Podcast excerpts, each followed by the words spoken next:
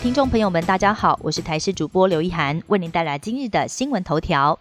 六月份有不少新制度都要上路，而其中包括民众最关心的下月电价启动。根据台电的统计，预估每个月电费平均会增加大约四百七十九元。而另外还有让年轻人相当开心的五百元青春动资券，也将在一号早上十点钟在动资券的官方网站上开放领取。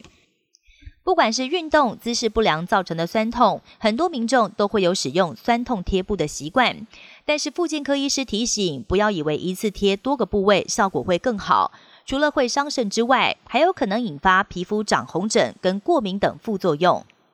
马哇台风外围环流持续为东半部跟北部地区带来间歇性的降雨，尤其是宜兰山区，从昨天到今天早上的累积雨量就已经超过两百七十毫米，达到豪雨等级。气象局预估，今天马哇台风有可能会加速北上，最快可能在今天晚间就有机会解除海上台风警报。但是接下来周四，北部山区还是会有明显的降雨发生，而中南部地区则是要留意午后雷阵雨。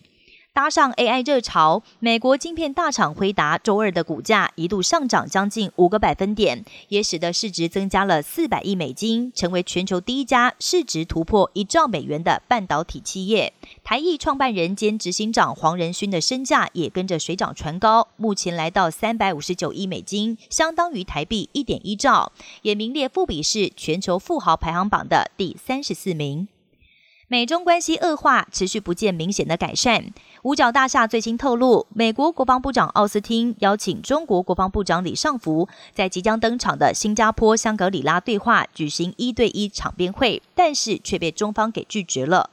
随后，美军印太司令部更公开一段影片，显示有一架中国歼十六战机上周在南海争议海域上空拦截美军侦察机时，做出了不必要的挑衅动作。当时突然急切划过美军军机的前方，距离只有一百二十一公尺。北韩在台湾时间三十一号清晨五点半左右，疑似朝冲绳的方向发射了一枚不明飞行物。日本当局随即发布 J 警报，那霸机场多个航班因此延误，还有部分列车暂时停驶，直到半个小时过后确认飞行物坠落，警报才解除。南韩军方分析，这枚不明的飞行物在空中爆炸坠落，没有达到预定的目标，外界怀疑这是枚弹道飞弹，但是北韩的官媒却坚称这是一枚搭载军事侦察卫星的火箭，但坦诚发射失败。以上新闻由台视新闻编辑播报，感谢您的收听。更多新闻内容，请锁定台视各界新闻以及台视新闻 YouTube 频道。